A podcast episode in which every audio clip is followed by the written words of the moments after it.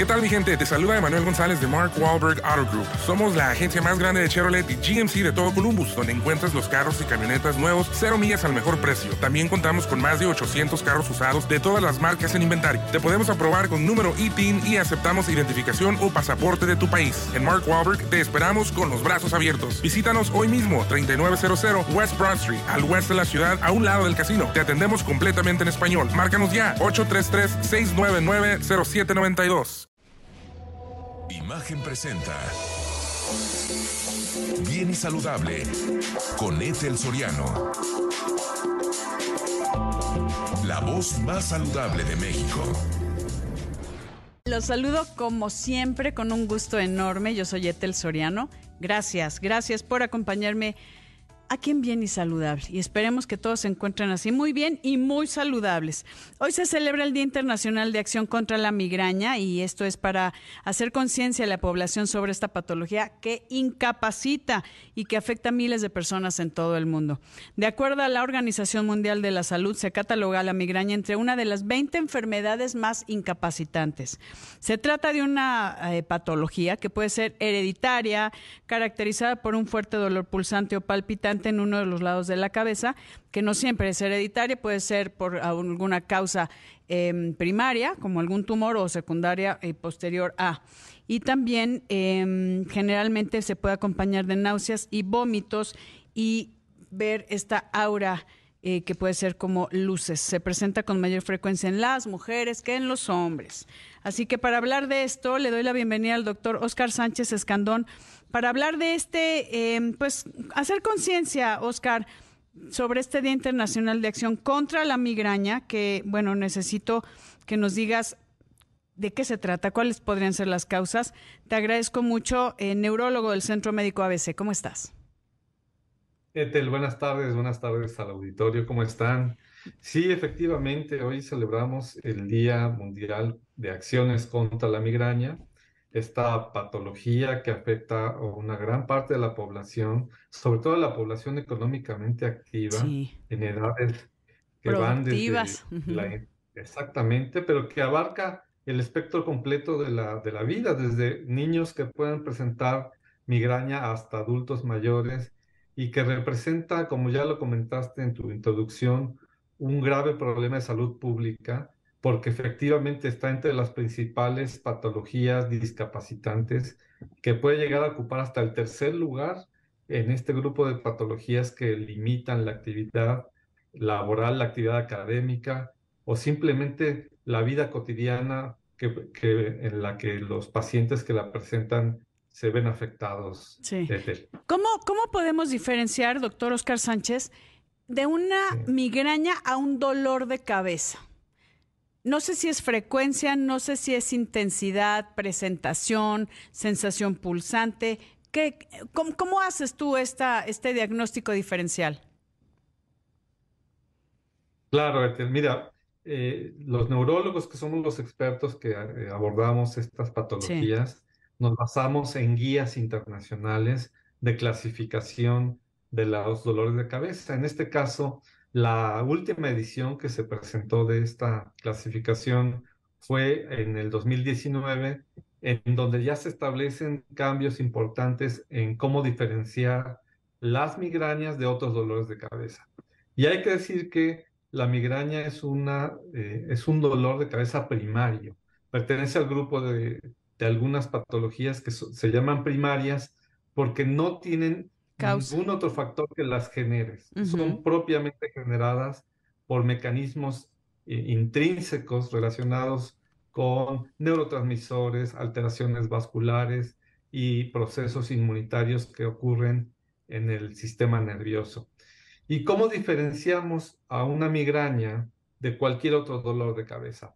Bueno, primero por la historia clínica. Cuando llega un paciente con refiriendo dolor de cabeza, si tiene una historia de repetición con una cierta frecuencia, con intensidad que es de moderada a severa, con incluso historia de familiares que presentan el mismo patrón de dolor y que pueden ser discapacitantes, estamos casi seguros que nos estamos enfrentando a una migraña.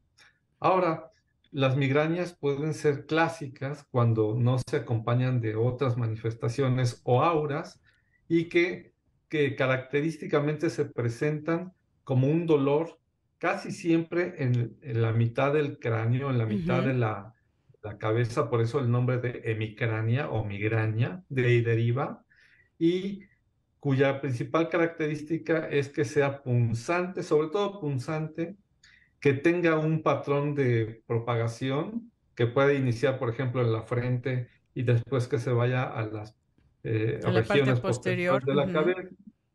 Es correcto.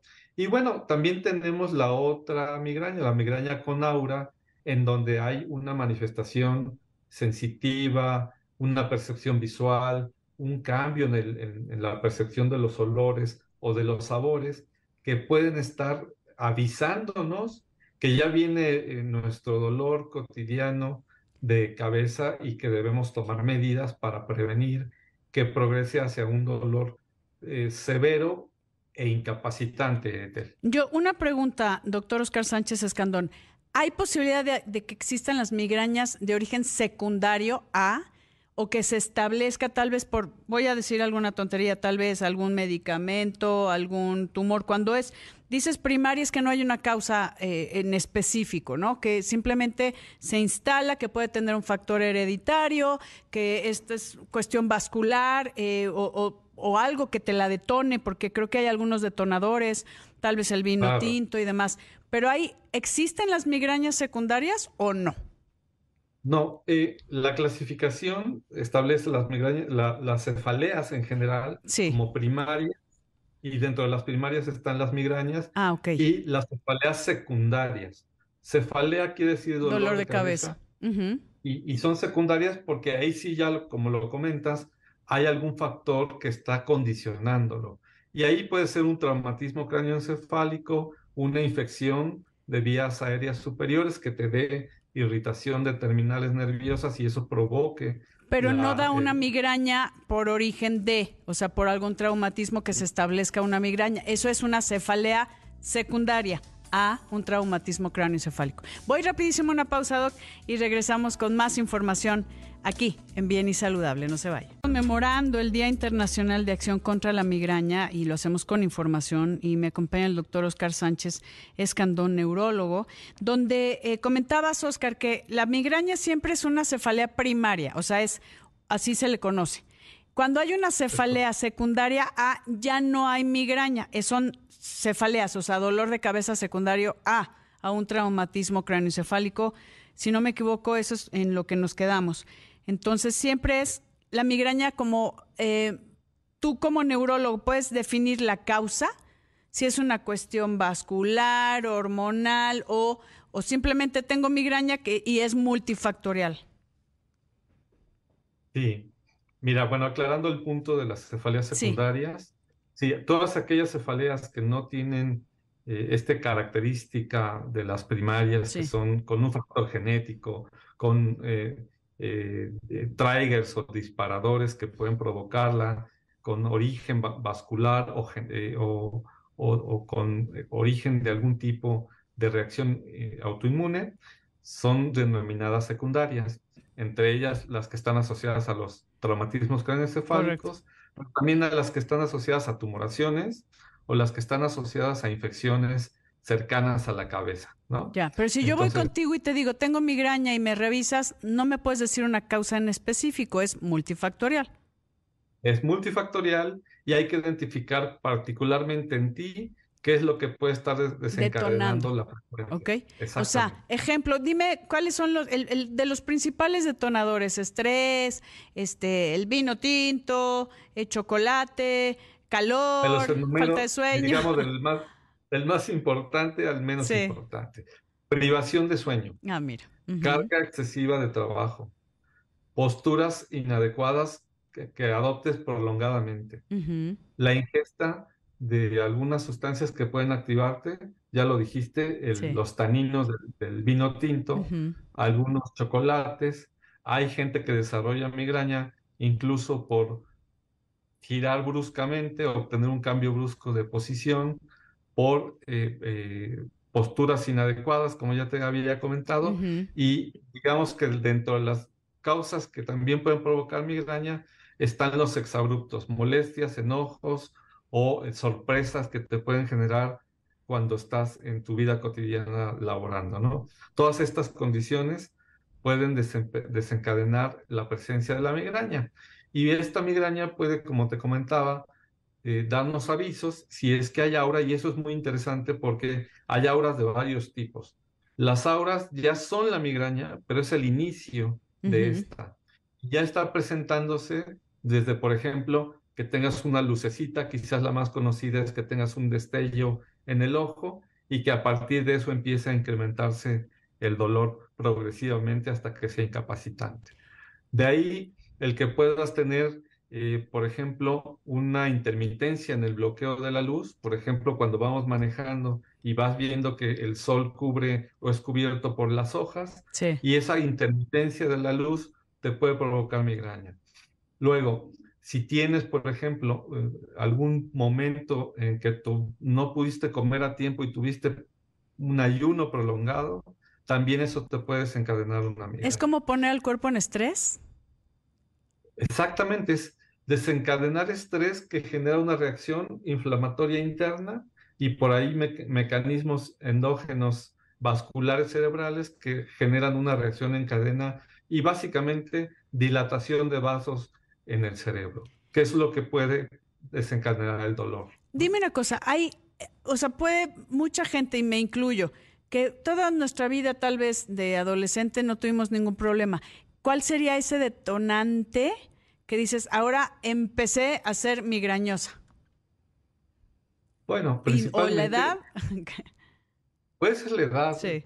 hay niños que, insisto, pueden presentar en edades tempranas migraña. Ay, sí, los El otro pico quizás, los chiquitos. y, otro pico es la adolescencia, cuando hay cambios hormonales, importantes, sobre todo en las mujeres, como ya lo mencionabas, en donde la influencia hormonal también es muy importante para el desarrollo y la presentación de las migrañas. Y por supuesto ya en la edad adulta, el estrés cotidiano de enfrentarte a la mm. vida laboral, a la vida académica, en donde pues siempre vas a tener presión, siempre vas a estar corriendo o vas a estar privándote de cosas que te tranquilicen, como comer o descansar. Sí, Oscar, ¿cómo, o sea, puede haber esta sensación de eh, pulsátil, que digas el aura, que sea presencia, eh, presentación única, o, o, aunque sea, me da una migraña una vez al mes, o habemos a quienes nos da un poco más seguido, ¿cómo, ¿cuándo se da un diagnóstico de migraña? ¿O podría ser una cefalea con esas características? O sea, un dolor de cabeza. Claro, puede haber, puede haber migrañas episódicas, ¿no? Sí. Que, que, tenga las mismas características que una, que una migraña propiamente definida, pero que se presente aisladamente una o dos veces eh, al mes o quizás dos veces al año.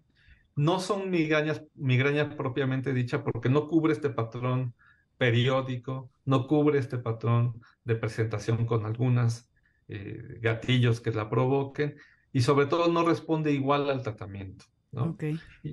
Y, hablando de tratamiento, pues hay una gama tremenda de, de, posibilidades de atenderlas, pero no todos los tratamientos son efectivos y eso hay que aclararlo en el caso de las migrañas. Claro, a ver, me dices un patrón periódico de todas maneras, aunque sea una presentación, o sea, dos veces al año, sigue siendo migraña, pero el tratamiento va a cambiar.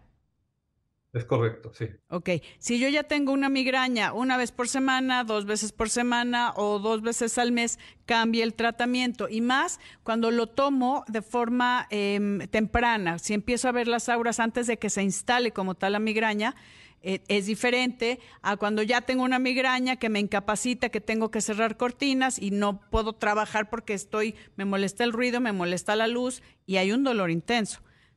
Todo eso es, es, diferente para que tú, como experto, decidas qué abordaje vas a dar. Claro, mire, el abordaje terapéutico lo podemos dividir en dos. El abordaje que está destinado a la prevención, esto es que... Profiláctico o prevenga o profiláctico que prevenga la aparición en frecuencia y en intensidad de la migraña, Y el otro, el, tratamiento abortivo del dolor agudo. Para quitarlo. presentando, para, para eliminarlo en el momento. Y ahí, bueno, ya a pesar de que pudieras haber tomado un medicamento profiláctico, eso no quiere decir que estés libre de la, del riesgo de presentar migraña, aunque se ha visto y se ha observado que es mucho menos intensa y mucho menos frecuente. Que eso es bien importante que, que lo comentemos. Todas las posibilidades de tratamiento que hay. Vamos a una pausa, pero hay hasta inyecciones mensuales con una, o sea, una inyección mensual que, bueno, ahorita les platico, hay pastillas especializadas, a algunos les va bien con algunos analgésicos simples, pero ya que nos diga el doctor. Vamos a una pausa y regresamos con más aquí en Bien y Saludable. Estamos conmemorando el Día Internacional de Acción contra la Migraña lo hacemos con información y para que usted pueda acceder a los especialistas y, al, camino adecuado. Y comentando con el doctor Oscar Sánchez Escandón, neurólogo del Centro Médico ABC. Querido Oscar, eh, comentabas de, los, de las, la diversidad de tratamientos, pero va a depender de la presentación, de la frecuencia, eh, de la intensidad, si lo quieres hacer eh, en cuestión profiláctica. Comentamos que hay, hay mucha gente, no sé si tú como experto de que tal vez con un analgésico sencillito o, bueno, o alguno que sí le va, que digan, este sí me hace, que eso es lo que normalmente lo manejan, y a otras personas como yo que no, y tenemos que eh, acudir a otro tipo de medicamentos que no sé, no, sabría cómo eh, acomodarlos en algún em, rubro, así como analgésicos, hay otros que son antimigrañosos, se podría decir. Además de los profilácticos. Claro, claro, están los, es que eh, los podemos dividir, como ya comentábamos, en, los que son profilácticos o preventivos y los que son eh, abortivos. Sí. Y de ahí, como bien dices, hay personas Abortivos es para abortar el, episodio de migraña, no se me vayan por otro lado, ¿ok? Claro, sí, aborción del fenómeno, Exacto. más que referirte a, una situación gineco es Sí, ginecobstétrica.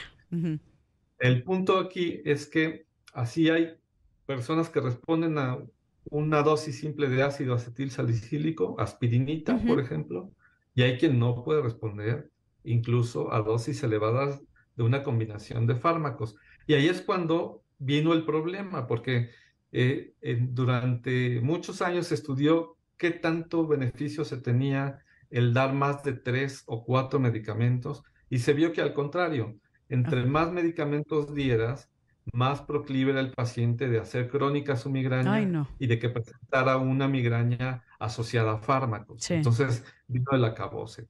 A partir de que se pudo entender mejor el mecanismo de acción de otros nuevos fármacos que los llamaremos inmunológicos o neuromoduladores, a través de estudios que hizo Gotsby en 2017, en un estudio que se, se llamó Strive, empleó un medicamento que se aplica mensualmente, es una inyección. Que está impresionante, sí.